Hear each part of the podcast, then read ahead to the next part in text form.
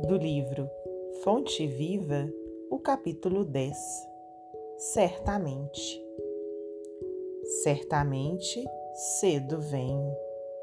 Apocalipse 22, 20.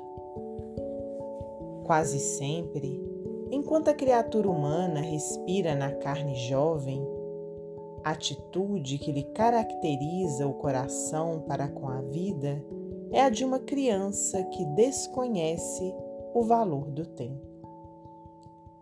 Dias e noites são curtos para a internação em alegrias e aventuras fantasiosas.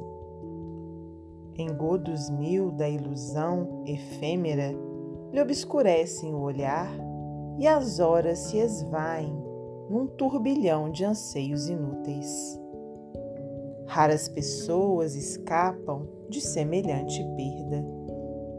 Geralmente, contudo, quando a maturidade aparece e a alma já possui relativo grau de educação, o homem reajusta, apressado, a conceituação do dia. A semana é reduzida para o que lhe cabe fazer compreende que os mesmos serviços, na posição em que se encontra, se repetem a determinados meses do ano, perfeitamente recapitulados, qual ocorre às estações de frio e calor, floração e frutescência para a natureza. Agita-se, inquieta-se, desdobra-se, no afã de multiplicar as suas forças para enriquecer os minutos ou ampliá-los, favorecendo as próprias energias.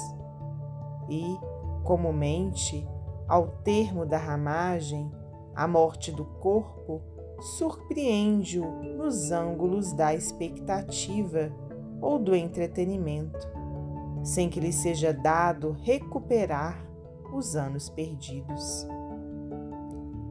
Não te embrenhes assim na selva humana, despreocupado de tua habilitação à luz espiritual ante o caminho eterno.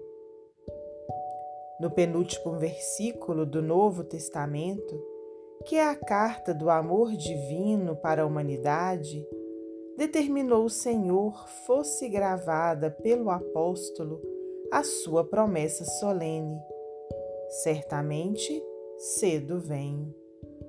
Vale-te, pois, do tempo e não te faças tardio na preparação.